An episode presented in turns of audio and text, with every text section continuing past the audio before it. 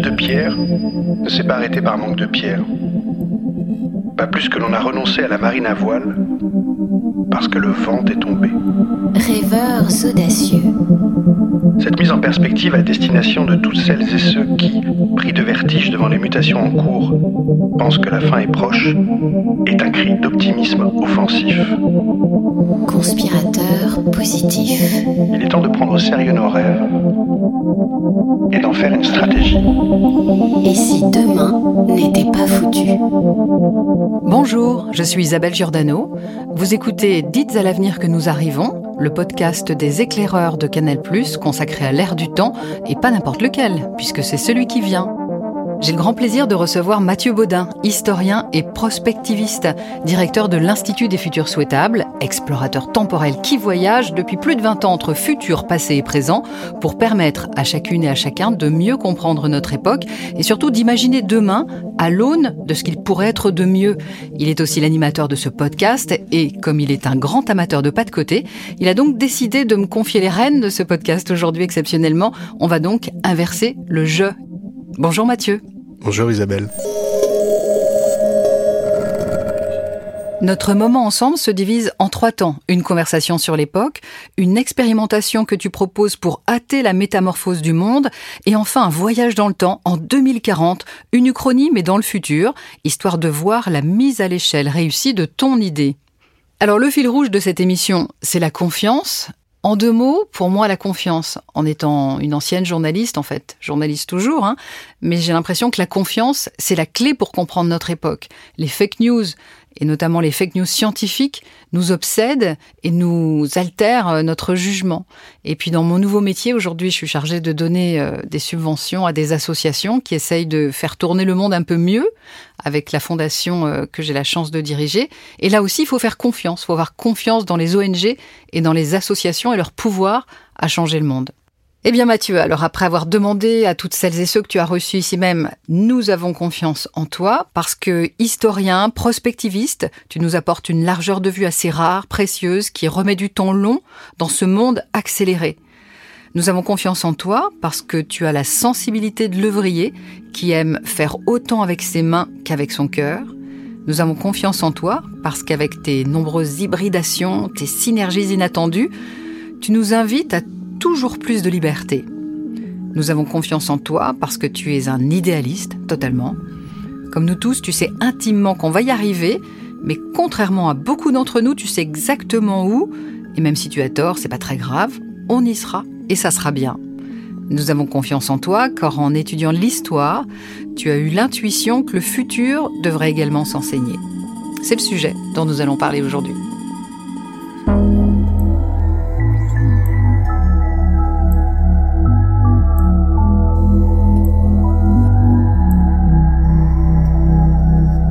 La première question qu'on va se poser, c'est comment ressens-tu l'époque, Mathieu? Tellurique. Je ressens l'époque euh, de manière tellurique, des forces en présence qui bougent, qui se confrontent, qui se dépassent. Euh, on est, je pense, au cœur de l'entre-deux. L'entre-deux de Gramsci qui disait qu'un monde se meurt et un autre tarde à apparaître, et dans ce clair-obscur apparaissent des monstres l'entre-deux entre la forêt qui tombe et la forêt qui pousse. On est absolument à ce moment-là précis de notre humanité. Et on vacille, on, on oscille, on est désorienté, on est euh, déboussolé. Et donc la question de la boussole se pose avec encore plus d'actualité. Et ça tombe bien parce que la prospective, c'est l'art justement de choisir là où on veut aller. On vit dans un monde très incertain, c'est devenu banal de le dire, hein, mais c'est vrai qu'entre le Covid et la guerre en Ukraine et la montée des populismes, l'incertitude est présente partout. Euh, du coup, c'est vrai qu'on a l'impression que la jeunesse est déboussolée. Il y en a d'autres qui disent que c'est la jeunesse qui devrait être la boussole puisqu'il nous indique où aller, euh, vers le féminisme, vers l'écologie, vers une forme de radicalité, etc. Moi, c'est vrai que je trouve qu'il donne parfois le, bon sens. Mais toi, je sais pas quelle est ta boussole ou ta boussole est toujours euh, orientée vers le futur, non?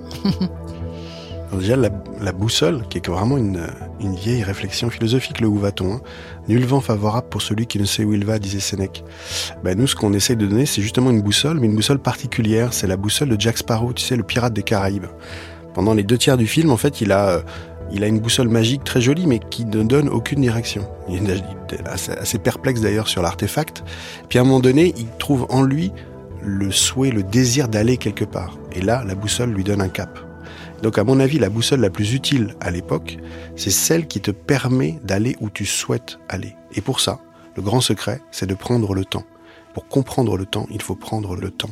C'est une euh, dissonance même. Il est urgent de prendre le temps. C'est étonnant. Hein. Mais une fois qu'on a fait ça, on essaye de voir en soi ce que l'on veut voir advenu. Et en plus, on essaye d'en parler, la conversation. On essaye de dire aux autres et on voit qu'on converge. On voit que c'est post-partisan. C'est pas un truc euh, de droite, de gauche, de continents différents. C'est celles et ceux qui veulent en être d'un futur qui soit autre que celui qu'on nous augure. Et moi, je suis très confiant euh, sur ça. C'est quelque chose qui est de l'ordre de l'essentiel. Et donc, revenir à l'essentiel avec cette boussole, tout un chacun, mais avec les autres, est à mon avis une direction souhaitable pour un futur qui pourrait advenir. Super. Ouais. Très bien. belle idole, beau mentor. Moi, je veux bien Jack Sparrow comme mentor. Alors, j'ai bien l'impression qu'on a besoin de prospectivistes, mais on a aussi besoin de gens qui nous informent sur le présent et pas que sur le futur. Moi, c'est ainsi que je ressens l'époque. Je peux pas m'empêcher effectivement de penser au métier que j'ai exercé pendant tellement d'années, essayer d'informer les gens, leur donner à réfléchir, les alerter, les divertir aussi. Et l'époque, je la ressens justement comme étant un, un siècle de la conversation. C'est Mark Zuckerberg qui, à une époque, avait donné cette définition du 21e siècle. Alors c'est vrai qu'en plus, avec ces outils numériques, et notamment avec le sien, avec Facebook, on s'est mis à converser. C'est une vraie conversation. Après, moi, je trouve qu'avec Facebook et la plupart des outils numériques comme Instagram, c'est pas vraiment de la conversation. C'est un, voilà, c'est une époque très narcissique. Et je pense que c'est aussi pour ça qu'on a besoin de boussole. Mais justement, je pense que une des réponses, moi, que j'aimerais apporter, et, je pense que tu fais partie de la réponse, moi, j'aimerais bien parler de l'optimisme. Dans un monde, justement, qui a l'air d'être totalement déboussolé, de perdre la tête et d'être totalement, euh, de crouler sur euh, l'infobésité, comme on l'appelle. Je trouve qu'il faut rester optimiste et croire qu'il y a toujours un sens et il y a toujours une manière de s'entraider. Voilà, je crois beaucoup à cette idée absolument révolutionnaire qu'est la solidarité. Alors l'optimisme, c'est une force. Hein. C'est pas, on ne naît pas optimiste. Quand on regarde le monde réalistement, on a plutôt des raisons d'être pessimiste. Donc l'optimisme, c'est bien une énergie qui nous permet de traverser euh, la vie. C'est Mathieu Ricard qui dit il est trop tard pour être pessimiste. Je crois assez bien à ça. En fait, c'est un choix d'énergie pour faire des choses. Donc la colère est une est une bonne manière de réagir, mais pas dans le temps. Moi, je suis historien et j'ai vu que depuis la nuit des temps, des petits groupes d'individus ont eu besoin de se raconter des histoires avec une telle gourmandise qu'ils aient envie de les faire advenir. Un sacré super pouvoir, ça. Hein. Et nous, humains, on est une espèce fabulatrice. On se raconte des histoires et on fait des sauts de civilisation en se racontant des histoires. Des histoires incroyables. L'argent, c'est une histoire de confiance. Et même quand on n'a pas confiance, ça tient encore. Étonnant. Donc, en fil rouge de notre discussion, c'est quelle histoire pour quelle trajectoire? C'est quoi qu'on se raconte aujourd'hui ensemble pour aller où? Et je trouve que l'optimisme, pour le coup, le goût d'un futur dans lequel on aimerait vivre, est une bonne boussole, est un bel horizon. Vous n'avez pas manqué de, vous apercevoir que les noms des partis politiques ont changé. il y a Horizon qui est arrivé, Renaissance, l'avenir en commun. On voit bien que la question de la destination est redevenue d'actualité. Et hum, la question sur laquelle je m'interroge beaucoup, et j'imagine que toi aussi, avec ton parcours d'historien et de prospectiviste, tu te la poses, c'est quelle est la place de la pensée? C'est bien beau d'être optimiste, mais moi je vois l'époque aussi, puisque la question c'est comment est-ce qu'on ressent l'époque, je vois l'époque comme étant non seulement un moment effectivement d'intense euh, conversation euh, de toutes parts sur tous les continents, mais je pense qu'on n'a jamais autant pensé euh, depuis des siècles et des siècles. Alors, ça ne veut pas dire qu'à la Renaissance on pensait pas, mais j'ai l'impression qu'il y a de plus en plus de gens qui ont accès à l'information, de plus en plus de gens qui ont accès à l'éducation. Donc j'imagine que théoriquement, il devrait y avoir de plus en plus de gens qui ont accès à la pensée et pourquoi pas à la sagesse. J'ai pas l'impression qu'on soit vraiment là-dedans, mais j'aimerais bien m'accrocher quand même à l'idée que plus on sera cultivé, plus on aura de l'éducation et plus on saura faire fonctionner notre cerveau, eh bien plus on pourra certainement construire un monde plus solidaire, plus fraternel, plus écologique, plus tout ce qu'on veut, et avec aussi euh, cette fabrique des récits à laquelle tu participes. Et tu connais mon goût et mon appétence pour le cinéma, pour la culture. Donc voilà, l'époque, je la ressens aussi comme étant un siècle où il n'y a peut-être pas assez de culture, ou en tout cas la culture euh, devrait être accessible au plus grand nombre, et c'est peut-être ça qui nous rendra plus forts, plus optimistes, et peut-être plus capables de penser. Alors je pense que c'est nécessaire, mais pas suffisant. Il y a une tristesse dans la prospective, c'est à, à l'expérience. Hein. C'est pas parce qu'on sait qu'on fait les hommes et les femmes politiques, en fait, elles sont bien au courant d'un certain nombre de choses. Et c'est pas pour autant que l'action est générée. Pourquoi? Parce qu'il y a des entraves, il y a des liens, il y a des aliénations, il y a des héritages. Peut-être aussi que euh, la première des batailles à mener, c'est un changement de regard sur les choses. C'est ce premier changement qui commence à changer les choses. C'est ça la bataille des imaginaires, et à mon avis, c'est la bataille préalable. Donc nécessaire mais pas suffisant. Il y a aussi beaucoup de bruit. On a du mal à faire le tri entre euh, le bon grain et livré, entre euh, tous ces messages aussi qui nous font prendre des vessies pour du long terme. On a du mal à aller à l'essentiel. Et là encore, une question, à mon avis, qui traverse l'époque, c'est que c'est une invitation peut-être à retourner vers l'essentiel. L'essentiel, c'est à la fois des choses anciennes qu'on a perdues, mais c'est aussi des choses nouvelles qui nous font découvrir des nouveautés. Donc, on est dans un moment tectonique, tellurique, et les récits qu'on se raconte nous donnent l'énergie ou pas d'aller dans une aventure. Parce que moi, ce que je ressens, c'est que c'est pas du tout une érosion, ce qu'on est en train de vivre, c'est une profonde aventure comme rarement les humains en conscience les ont vécues. Les renaissantes et les renaissants, on se l'est dit déjà dans le podcast, ils n'étaient pas en, train de se ressentir en renaissance. Ils se sentaient dans une crise culturelle, topographique, géographique. Et donc, c'est les modernes, une fois installés dans l'époque, qui ont dit de cette zone d'entre-deux que c'était la Renaissance. Moi, j'ai l'impression qu'on vit une Renaissance, qu'on peut y participer, mais qu'on en a conscience. Ça, c'est incroyable. Il y a quelque chose de l'ordre d'une force de vie là qui est en train de se générer, qui, à mon avis, donne de, de l'allant. Alors, je suis contente de t'entendre dire que on n'est donc pas foutu. C'est pas la fin du monde et c'est au contraire la renaissance. Donc ça, c'est quand même la bonne nouvelle du jour et c'est bien de la partager. Euh, on n'a pas parlé de la vitesse aussi hein, quand on parle de notre époque. Tu as souvent parlé d'un monde en accéléré. Donc ralentir, ça serait tellement bien. Et puis, je te cache pas que je croise vraiment euh, tous les jours des gens que voilà, c'est devenu commun de, les appeler les acteurs du changement, mais des gens vraiment qui font en sorte de, de, faire en sorte que le, que le monde aille dans le meilleur sens. Donc ça, il y en a beaucoup. Peut-être qu'ils sont encore un peu invisibles et peut-être que si le monde ralentissait, on pourrait s'arrêter, voir ces gens qui sont soucieux en plus de pas seulement réduire la pauvreté, réduire les inégalités sociales ou, ou améliorer euh, l'état de la planète. Hein. C'est des gens qui sont aussi à la recherche des causes donc c'est ce qu'on appelle le changement systémique. C'est ce qui me préoccupe le plus, moi, en ce moment, dans, cette époque, c'est d'être du côté des acteurs de changement et surtout de ceux qui veulent un vrai changement systémique. Donc travailler à faire en sorte que le monde soit meilleur euh, chaque jour, euh, je pense que c'est devenu euh, une vraie préoccupation, une obsession même pour beaucoup, beaucoup de gens, et notamment pour la jeune génération. Alors la célérité, chaque génération, on le voit bien dans les témoignages, a l'impression que ça s'accélère. Dans les années 50, ils avaient vraiment l'impression que ça s'accélérait. C'était, il sortait d'un d'un temps, en plus l'après-guerre, avec une, une envie de, de vie, une force de vie pour ceux qui avaient survécu, une, un besoin de résilience parce que tout avait été détruit. Il y avait une disruption mécanique qui arrivait, c'était euh, l'avion à grande vitesse, le nucléaire, l'espace. Et donc ils avaient vraiment l'impression que ça s'accélérait. À la fin du 19e siècle, ils avaient vraiment l'impression que ça s'accélérait. Nous deux, on est contemporains de l'époque, on a l'impression que ça s'accélère. Il n'empêche, avec la, disruption technologique, on a l'impression qu'il y a quand même une révolution tous les lundis qui arrive, alors que ça arrivait tous les 10 euh, ans, il y a 20 ans, le temps d'une vie peut-être il y, a, il, il y a 50 ans, donc oui, ça s'accélère. Après, le court terme, ça n'a pas toujours été l'horizon de temps que les humains se sont choisis. Nous, notre époque, a choisi le court terme comme horizon politique, économique, quasi même de vie. On a une consommation à la chose étonnante. On a fait à l'Institut des futurs souhaitables euh, l'autopsie un peu de à quel moment on s'est décidé de transformer cet horizon de temps qui été plutôt un temps très long. Euh, avant, c'était euh, qui va aller loin ménage sa monture. Avant, c'était pour ceux qui aimaient l'ancien régime, c'était des souverains qui plantaient des, arbres pour que leur petite fille ou leur petit-fils puissent avoir des armadas. À un moment donné, nous, on a décidé qu'on allait réduire tout ça. Certainement en 29, c'est arrivé après la crise de 29. Bernard London, cet agent immobilier qui a théorisé l'obsolescence programmée, a commencé à mettre ce, verre dans le fruit. Et puis après, dans les années 50, il y a eu, euh, on en a parlé dans l'émission, le marketing qui est venu nous donner des besoins dont on n'avait pas peut-être besoin, la publicité qui nous a martelé des besoins dont on n'avait peut-être pas besoin, et le crédit à la consommation qui nous a donné la capacité de avoir des besoins dont on n'avait pas vraiment besoin. La société de consommation, elle été structurée sur ça. Si on fait tout ça à 9 milliards d'individus et qu'on n'a pas quintuplé la planète, ça marche pas. On peut se le dire sans tristesse, sans colère, sans hockey boomer. Il faut juste changer le système, passer à autre chose. Et passer à autre chose, c'est peut-être une opportunité en conscience de revenir à l'essentiel, de revenir à ce qui nous fait vivant, ce qui nous fait vibrer, ce qui nous fait vivre, tout simplement. Et donc je prends ça comme une opportunité formidable de tout pouvoir re-questionner quand même rare, des humains qui ont pu tout pouvoir questionner.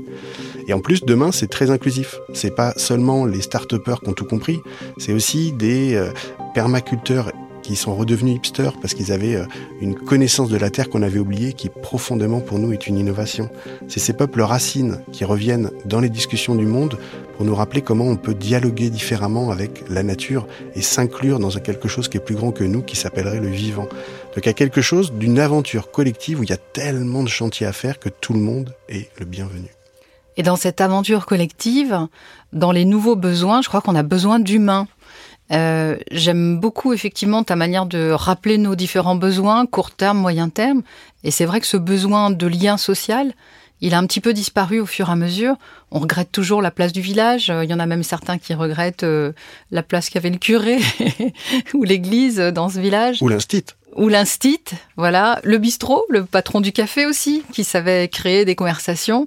J'en reviens toujours là. Hein. Moi, j'adore la conversation, sans doute parce que je suis méditerranéenne.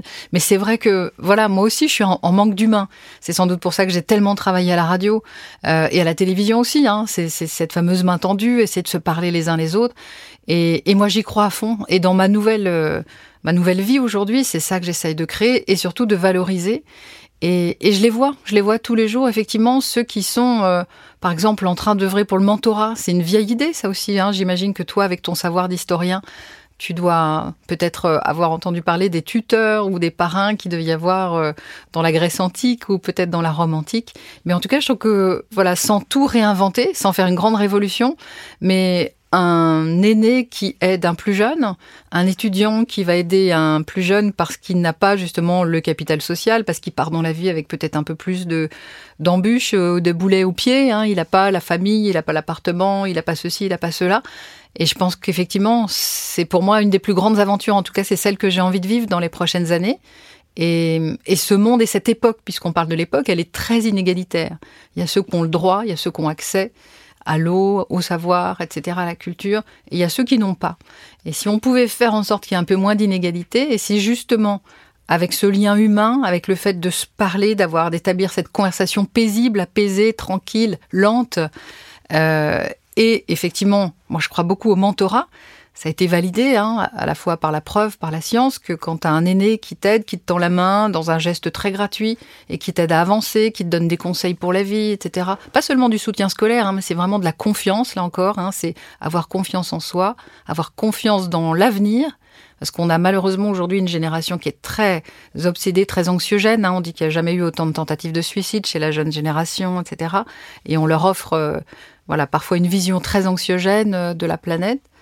Je, crois beaucoup à ça, à la réhabilitation du, du lien, du lien humain et, du mentorat. T'as eu un mentor, toi? Oui, j'en ai eu plein. Patrick Vivet est ton mentor? Ah, Ouais, ouais. Et en, et en plus, c'est un mentor euh, étonnant d'équité. Parce qu'en fait, c'est des mentors qui vous reconnaissent comme des pères PAIR, alors que vous avez deux fois moins d'expérience. Donc il y a quelque chose d'une vraiment d'une adelphité, une fraternité, une sororité mélangée qui est assez délicieuse à, vivre pour le coup. Et puis euh, un mentor, ça peut être aussi euh, quelqu'un qu'on lit, quelqu'un qu'on écoute, ça peut être euh, une idée qui, qui surgit, qui devient une intuition, qui devient justement cette petite étoile qui va aider la boussole quand elle n'est pas si bien calibrée. Et ce qui est intéressant aussi dans l'époque, c'est que le mentorat, il est inversé. C'est-à-dire que la science, c'est ce que l'aîné enseigne aux jeunes, mais la technologie, c'est ce que le jeune enseigne à l'aîné. Donc il y a vraiment une, transmission là euh, de père à père, PAIR, qui est, euh, à mon avis, très euh, très gourmande aussi. Et sur la conversation, qui est un, mode de relation à l'autre que j'affectionne tout autant que toi, j'aime bien l'idée qu'on peut parler de sujets graves avec douceur. C'est assez rare. Hein. On est toujours obligé de de s'énerver, de s'emporter, de se cliver pour essayer de, non pas de se comprendre, mais de se positionner. Mais comme on est de toute façon dans un destin commun, sur une planète fragile, vers un demain qui est pas vraiment certain, on a tout un intérêt à, à trouver de nos différences des complémentarités. Et pour ça, il y a un exercice vieux comme le monde qui s'appelle la controverse, qui nous apprend à pas être d'accord ensemble qui est déjà une forme d'empathie. Et donc, une partie de notre militantisme, donc à l'Institut des futurs souhaitables, c'est bien de réhabiliter la controverse plutôt que les polémiques qui ont peut-être pollué notre manière d'être à l'autre. Je suis bien d'accord. Et j'ai une image, moi, qui me vient quand on parle de conversation, c'est celle des terrasses des cafés. Ça, c'est tellement quand même une vraie tradition européenne. euh, je trouve que certains voudraient nous l'interdire ou certains nous violenter, mais les terrasses de café, la conversation vraiment au sens euh, euh, Voltaire, Rousseau, enfin tu vois, au sens vraiment le du siècle des Lumières, c'est notre richesse. Elle existe bien sûr en dehors de l'Europe, mais mais quel atout formidable et il faut le faut le conserver comme quelque chose de précieux. Et cette conversation, et c'est là où peut-être le siècle des Lumières nous parle, parce que c'est c'est une conversation entre des gens différents entre un, réfugié peut-être et un Français, entre un homme et une femme. Il y a des pays où on ne peut pas imaginer une conversation tranquille et apaisée entre un homme et une femme, entre un ancien et un jeune. Voilà le dialogue intergénérationnel. Cette terrasse de café, pour moi, elle est symbolique de, de beaucoup de choses qu'il faut préserver, qui vient du passé et qu'il faut projeter vers le futur. Quand je t'entends parler de, de controverses, je pense bien sûr à la controverse de Valladolid et un formidable film avec Jean-Louis Trintignant, entre autres, et Jean-Pierre Mariel. Et qui dit film, dit cinéma, dit récit. Et je crois beaucoup à, au futur comme étant justement euh, un, monde où il y aura peut-être encore plus d'images, encore plus de récits. On a vu les chiffres incroyables, hein, les abonnés par exemple à Netflix, qui sont euh, maintenant près de 300 millions de personnes dans le monde qui ont un accès facile, rapide à des images, à des récits, à des séries télé. Ça, c'est une révolution absolument incroyable. Et je pense que la plupart des dirigeants de Netflix ou des plateformes se sont rendus compte que c'était aussi un moyen, bon pas toujours, mais c'est aussi un moyen de faire passer des messages, des valeurs, des messages humanistes. Je sais qu'aux États-Unis, Netflix a vraiment fabriqué des documentaires et des récits pour changer le regard des Américains, de l'Américain moyen, sur la justice américaine ou sur l'histoire des Noirs américains ou sur les injustices, pour essayer vraiment d'avoir une transformation en profondeur. Et c'est ça qui change en profondeur le regard. Et c'est pour ça que je crois autant à la culture et notamment au pouvoir des images, au soft power des images, il nous faut, dans le futur, fabriquer des récits. Il faut que vraiment à l'école, et je sais Mathieu que tu es très, voilà, très préoccupé de savoir de ce que l'on enseigne aux jeunes, il faut qu'ils gardent leur capacité de, de créer, d'imaginer un stylo, dessiner, écrire une histoire, un stylo, un papier, c'est la plus belle arme au monde. Et, je sais que toi aussi, tu es sensible à ça. Tu es un peu instit, hein, tu es une sorte d'instituteur du futur. Et j'imagine que tu, partages certainement cette obsession, justement, de la fabrique des récits. Absolument, surtout que il n'y a pas que nous, humains, euh, finalement, qui prenons le récit comme un moyen de métamorphose. Dans la biologie, quand le ver passe au papillon, il y a plusieurs étapes. Le premier, le ver, déjà, il a connu que l'horizontalité du monde. Il n'a même pas pu imaginer la perspective d'être dans l'air. C'est hérétique pour lui et c'est congénère. À un moment donné, quand euh, les cellules de papillon arrivent dans le verre pour commencer, pour le pousser à se transformer, la première réaction du verre, c'est d'envoyer des anticorps. On tue l'alternative. Et au bout d'un moment, il y a un point de percolation. Il y a plus de cellules de papillon que d'anticorps pour essayer d'arrêter le mouvement de transformation. Et là, se passe le moment de pause, la chrysalide quelque chose de magique, d'alchimique se passe, et puis le papillon et la perspective de l'air. Ben, les biologistes ont décidé de nommer ces cellules de papillon des cellules imaginales, comme si l'imaginaire était la clé de la métamorphose. Et moi, je pense que les histoires qu'on se raconte nous, vont nous donner le goût des trajectoires que l'on va suivre. Et donc, vous l'avez sans doute senti, euh, puisque ça fait longtemps que vous, vous allez au cinéma, et puis toi, tu es une grande spécialiste de cinéma, on a quand même un tropisme dans, dans la science-fiction de montrer demain comme la réalité augmentée de ce que l'humanité a de pire. C'est toujours les mêmes scénarios. C'est un scénario noir, souvent. Euh, c'est un scénario effrité. Il y a du brouillard, du sable, quelque chose qui est euh, corrosé, qui, qui vous fait mal à, à être euh, vivant. Il y a des grandes structures verticales dont on voit jamais le toit. Comme si c'était seulement pour fuir la Terre game over généralisé pour l'environnement, il n'y en a pas. Et puis le seul îlot d'espoir qui nous reste, c'est l'amour, qui arrive à deux tiers du film, entre un homme et une femme, un homme et un homme, une femme et une femme. Vous choisissez la combinaison qui vous va, mais le simple fait que l'humain puisse encore aimer, là réside l'espoir. C'est petit quand même comme euh, vision du futur. C'est Blade Runner, c'est le cinquième élément, c'est tout ce que vous voulez. Et pourtant, on n'a pas toujours eu ce tropisme-là. À la fin du 19e, on voyait demain comme nécessairement quelque chose qui allait être mieux quelque chose dans notre imaginaire s'est cassé. Certainement que les deux guerres mondiales ont relativisé le progrès. Certainement que euh, notre vision qui est finalement auto-centrée voit euh, notre euh, diminution d'influence comme un traumatisme. Et pourtant, demain sera profondément ce que nous allons en faire. On en est sûr, c'est toujours comme ça que ça s'est passé. Donc moi, je milite, je serais content en tant qu'institut du futur, j'adore cette, cette dénomination, ça plaira à mes parents qui sont tous les deux instits. J'aimerais, moi, mettre des cours de futur à côté des cours d'histoire dans l'éducation nationale. Pourquoi? Parce que depuis la nuit des temps, et j'en suis un pur produit, je suis content d'être ce produit-là, on a éclairé le présent à l'aune de ce qui a été. Les Mérovingiens, Clovis, euh, d'Alexandrie, Olympe de Gouges, tous ces euh, héros et héroïnes qui pouvaient nous donner des leçons peut-être sur ce qu'on pouvait être, sur ce qu'on pouvait faire. Je pense qu'il est temps d'apprendre le présent à la lumière de ce qui pourrait être ça libérerait l'imaginaire d'une génération entière qui pourrait penser profondément dans leur chair que demain sera profondément ce qu'ils vont en faire. Imaginez la libération du présent si, en faisant bien, on ouvrait les futurs. Je trouve que c'est une formidable idée. Moi, je suis pour et je vote pour le fait d'enseigner le futur euh, dans toutes les écoles. Et je trouve euh, que ça nous permettrait justement de retrouver euh, de l'optimisme. On en a parlé au début. Et pendant cette période euh, récente euh, entre le Covid et la guerre en Ukraine, on a beaucoup dit euh, mais vous verrez, ça va être les nouvelles années folles et les gens vont s'amuser, etc., etc. Ben, je trouve pas trop que les gens s'amusent. je trouve pas trop qu'on ait retrouvé de la légèreté, encore que un peu quand même dans certains espaces, dans, dans, dans certains moments. On voit que les gens retournent au concert, etc. Et j'aimerais bien que cette légèreté, elle soit présente aussi à l'école et que dans cet enseignement du futur, on nous explique que demain peut être meilleur, que le progrès n'est pas forcément négatif. Et là encore, je, je, je, me tourne vers les artistes. Eux, ils savent nous donner de la joie, de la légèreté, nous montrer que demain peut être, peut être aussi un futur enviable. Je pense euh, notamment à, tous ces artistes qui savent trouver un langage commun.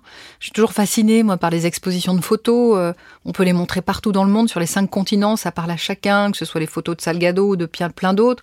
Ou là, en ce moment, moi, j'aime beaucoup euh, les, la, danse contemporaine d'Ophé Chester, qui est israélien, mais qui passe son temps entre l'Opéra de Paris, Londres, et il montre aussi ses, ses spectacles partout. Il a eu la chance, en plus, d'être filmé euh, par Cédric Clapiche. Euh, et là aussi, il y avait beaucoup de joie dans, dans ce film qui était symbole justement de, de tout ce que la danse peut amener de comme vitalité. Et dans la danse contemporaine qui est très tellurique comme ça, qui part beaucoup euh, des, des, pieds qui tapent par terre, etc., qui est très différente de la danse classique qui est plus aérienne.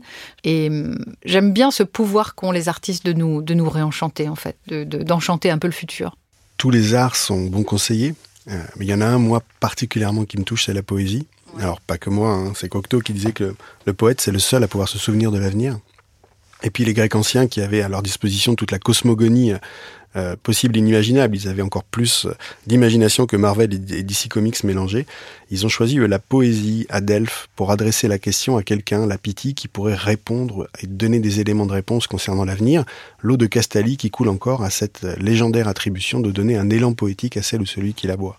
Donc dès le départ, la poésie, donc euh, l'art de sublimer les choses, la beauté des choses et d'imaginer quelque chose qui n'est pas, mais donner l'expérience de ça. La Terre est bleue comme une orange, on a déjà une expérience alors que le fait n'est pas avéré. Donc moi, je choisirais la poésie, moi, pour faire des cours de futur, justement pour essayer de dépasser, pour faire ce pas de côté un petit peu d'abord dans sa tête et ensuite dans sa vie. Puis on pourrait imaginer plein de choses. On pourrait demander à, tous les à tous les profs de jouer à ce jeu-là, quel que soit leur leur goût, leur obédience, leur leur leur manière de faire. L'historien ou l'historienne, elle pourrait elle pourrait parler des grandes évolutions des nouvelles années 30. La biologiste, elle pourrait parler des sentients, de ces êtres qui sentent quel que soit leur caractère humain ou non humain. Elle pourrait euh, donner euh, justement euh, le goût de ça. La géographe ou les géographes, ils pourraient nous parler des connexions des villes mériennes, puisque pour l'instant l'humanité s'est arrêtée à la surface de l'eau, les marins, peut-être qu'il y a toute une vie incroyable en dessous. Et puis les économistes, ils pourraient enfin nous dire comment serait le monde avec des nouveaux indicateurs pour euh, calculer les nouvelles richesses. L'éducation civique pourrait nous parler euh, du Parlement des choses, le rêve de Bruno Latour, qui pourrait mettre dans une même assemblée des représentants des animaux, des végétaux, des minéraux peut-être, pour discuter ensemble avec les humains de la destinée de leur monde commun. Les profs de PS pourraient nous donner des cours de préparation mentale, en plus que physique, des cours psychiques. Et puis, euh, la prof de philo ou le prof de philo pourrait nous faire justement une controverse est-ce que l'homme augmenté est-il encore un homme? Peut-être une nouvelle controverse de Valladolid à faire. Et je suis contente de t'entendre parler de, de Bruno Latour parce que j'ai un grand respect pour les, les sachants, les universitaires, les chercheurs. Et hum, je trouve qu'effectivement, dans cette école du futur ou dans cet enseignement du futur, on pourrait aussi passer un petit peu de temps avec des chercheurs qui, eux, sont vraiment sur du temps long Et pour le coup, eux aussi, ils regardent quand même vers le futur, surtout quand ils essayent de, de nous alerter sur l'érosion de la biodiversité ou sur le dérèglement climatique. Sur les imaginaires, j'avais envie de rebondir quand même sur cette affaire d'école. Tout, tout ne s'apprend pas à l'école et l'école n'est pas le seul lieu du savoir. Euh, et l'école n'est pas le seul endroit où les enfants euh, peuvent apprendre. Et du coup, j'aimerais bien aussi qu'il y ait euh, cette possibilité de fabriquer des récits ou de propagation, de promotion des imaginaires, de promotion de la culture un peu partout, dans tous les lieux de décision. Euh, je pense qu'effectivement, c'est important de le faire euh, dans les collectivités. J'aime bien parler de la place du village, mais voilà, que ça soit présent dans la rue. J'adore le street art, par exemple, pour ce qu'il a de galvanisant pour chacun. On marche dans la rue, on voit une œuvre d'art, voilà, c'est accessible à tous et c'est formidable. Il y a euh, une société qui a lancé un immeuble, une œuvre d'art, où ils mettent une œuvre dans, à chaque fois qu'ils construisent un, immeuble, ils mettent une œuvre d'art au milieu. Et, dans tous les lieux de décision, bah, ça veut dire aussi, pour rigoler un jour, j'avais répondu à un journaliste, euh, il faudrait mettre un artiste dans chaque COMEX. Mais c'est vrai que dans les entreprises aussi, pourquoi pas, mettre des artistes, des fabricants d'imaginaire, mais vraiment partout, pas, seulement au sein du gouvernement, parce que les lieux de décision, en fait, ils sont, multiples. Tu as raison, l'école, c'est plus seulement un temps, c'est plus seulement un espace. On, peut être à l'école toute sa vie, on peut se former toute la vie. On est d'ailleurs invité à faire ça, puisque le monde bouge, mais nous bougeons dans ce monde. Et je pense que si tu aimes les cafés, moi j'aime les agoras. Une vieille tradition d'avenir, les agoras. Cette place euh, circulaire, un grand théâtre, où on peut considérer euh, que celui qui est sur scène est à la hauteur de celles et ceux qui sont euh, dans les gradins.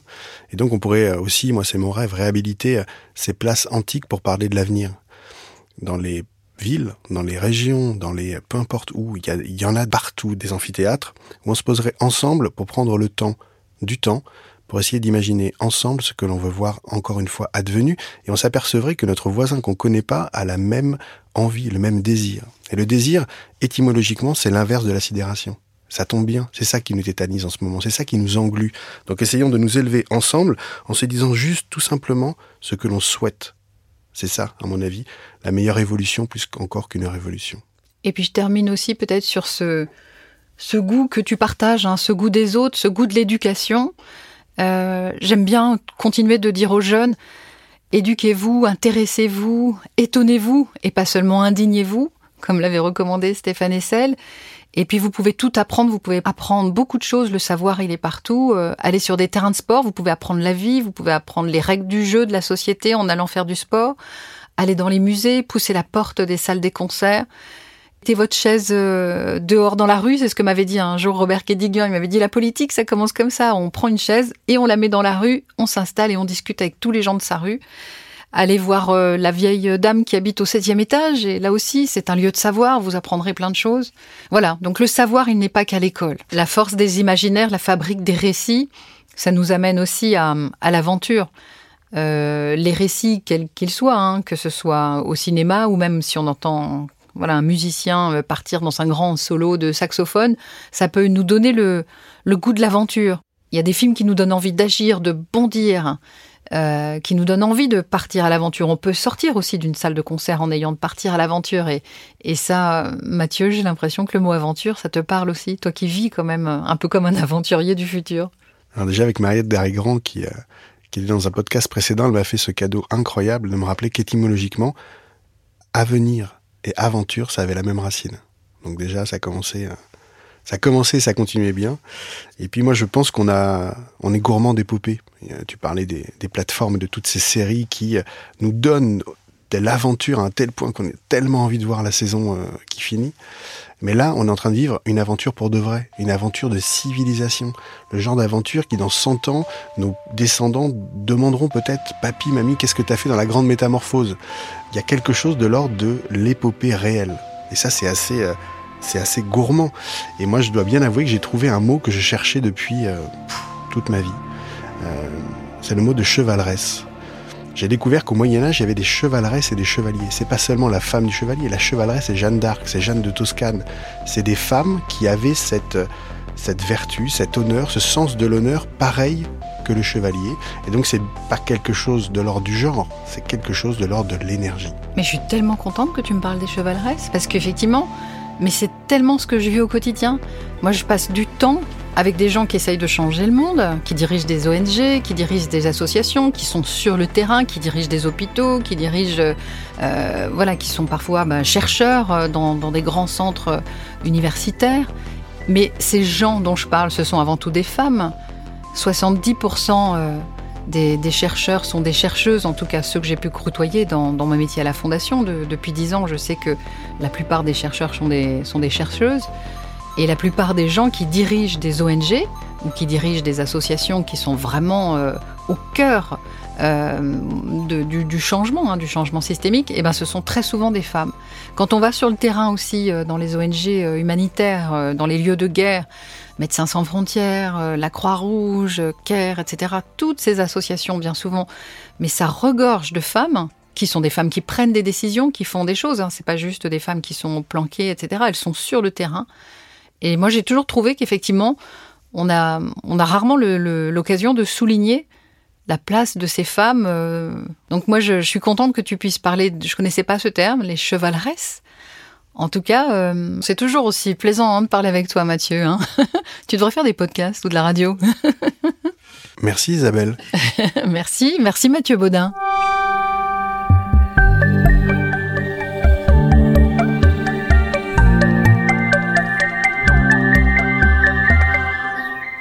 Je vous propose maintenant de prendre une grande inspiration pour un voyage dans le temps et de dépasser le temps d'une expérience de pensée, le c'est impossible, par c'est fait et voilà ce que ça a changé. Septembre 2040 à Delphes. Entre des pierres millénaires, une mer d'oliviers et une vue plongeante vers le golfe de Corinthe. Le voilà, ce moment que nous attendions tous depuis si longtemps. Après d'une myriade, investissant l'ensemble du village de Delphes, nous sommes sur le point du monde, où l'on parle de futur régulièrement, une tradition d'avenir remise au goût du jour depuis les années 20. La quinténale des futurs qui s'étale sur un mois à l'échelle planétaire, où chacun façonne l'événement qui lui va, sur le temps qui lui sied. En cette date symbolique, toutes les organisations sont venues faire résonner leur point d'orgue, le momentum des momentums. Tiens, c'est qui ces jeunes au sourire lumineux qui arrivent là pour nous accueillir? Tu les connais Mathieu? C'est Jeanne, ma fille, avec plusieurs de ses amis. Ils sont tous là, qui ont 20 ans ou quasi cette année. Jeanne, Adèle, Phileas, Ulysse, Ellie et les autres. Je crois tellement cette génération. Ils ont tous les ingrédients. Curiosité, énergie, connaissance, réseau interconnecté, multilinguisme, bienveillance et bienveillance. Ils partent de plus loin que nous et vont pouvoir nous dépasser. Le monde en a encore besoin. C'est vrai. C'est vrai que ces jeunes sont d'une ouverture à demain, mais comme on n'en a jamais eu. Ils savent profondément que demain dépend d'eux, qu'ils ont à la fois une responsabilité et une marge de liberté incroyable. C'est dû en grande partie à ces cours de futur qui ont émergé dans les années 25, sous des formes aussi variées que la diversité des enseignants sans précédent qui les professaient. Des historiennes et des historiens racontaient aux collégiens l'histoire des temps à venir, quand des scientifiques imaginaient des révolutions technologiques pouvant changer notre perception du monde. Et les professeurs de PSE ont proposé du sport mental et des cours d'autodéfense intellectuelle, tandis que celles et ceux d'éducation civique ont construit des cours d'éducation planétaire, où la nature fut dotée de droits en prévision de la terraformation de Mars. Cela nous amena à penser nos relations aux autres différemment, humains et non humains, tous sentients. Chacun a ainsi invité l'horizon dans ce qu'il dispensait. Tu le disais d'ailleurs souvent, demain sera profondément ce que l'on va en faire. Et là, c'était la clé. Ce n'était pas le passé qui continuait, ou un présent augmenté, mais un advenir qui était convoqué. De concert, le vice-premier ministre du temps long, arbitre de l'ikigai des projets, et le secrétaire d'État aux bonnes idées en charge des expérimentations ont mis le futur à l'actualité au début des années 30. Nous nous sommes ainsi mis à regoûter le temps long, plantant des forêts, pour que de petits petits-enfants puissent baigner en biodiversité, l'invitant au cœur de nos décisions nous désaliénant de ce court terme dont on ne savait plus vraiment à quel moment on l'avait choisi pour seul horizon. L'ensemencement du réel est dû en grande partie à ces conspiratrices et ces conspirateurs positifs, qui face au déni ont préféré le déclic, et qui face à toutes celles et ceux qui disaient ⁇ C'est impossible !⁇ ont répondu ⁇ Ok, on s'en occupe ⁇ Au milieu des années 30, les Médicis se sont enfin révélés, eux qui ont sanctuarisé des pans entiers de forêts primaires, pour que plus rien ne s'y passe, rien faire dans un monde où tout bouge, un véritable acte de résistance créative. Nous avons aussi eu un allié inattendu, les pandémies, qui nous ont forcés à faire la pause dont nous avions profondément besoin, sans jamais se permettre de prendre le temps de la faire, provoquant ainsi l'arrêt de nos habitudes. Elles nous ont permis de faire l'inventaire de l'essentiel. Et nous nous sommes aperçus que nous partagions les mêmes envies, les mêmes aspirations, comme par exemple se reconnecter à soi, aux autres et à la planète, prendre du temps pour élever nos enfants, véritable richesse de demain, ou encore arrêter de faire ce qui était inutile, l'apoptose dont parlait Pascal Pic, laissant passer ce qui est dépassé. Puis on a amélioré ce qu'on ne faisait pas si bien que cela, pour le monde dans lequel on voulait vivre. Et plus encore, on a adopté plein de nouveaux comportements, à titre personnel, dans nos emplois, dans nos villes, dans nos régions, dans nos pays. Tout le monde était bienvenu, avec la puissance qu'il avait envie d'allouer pour faire sa part de pélican vu l'ampleur de la tâche. Quel chemin, Mathieu je te retrouve toujours doté de cette incroyable énergie que tu as désormais mise au service de la nouvelle génération qui a décidé de reprendre le chantier en poursuivant l'aventure. Ce qui est bien avec le futur, c'est qu'il est toujours d'actualité. Et ce qui est bien avec les pierres, c'est qu'elles élèvent toujours les femmes et les hommes qui les érigent, quelle que soit l'époque, quel que soit le genre, quelles que soient les générations. D'Hypatie, de Patrick, à Jeanne.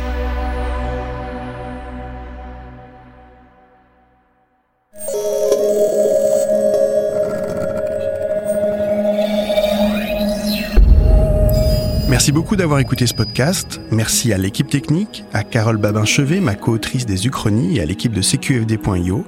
Si vous voulez en savoir plus sur le monde de demain et les initiatives à l'œuvre ici et maintenant, rendez-vous sur le site des éclaireurs de Canal+. On se retrouve très vite pour un nouvel épisode, et si vous voulez partager ce moment avec nous, n'hésitez pas à vous abonner. À très bientôt!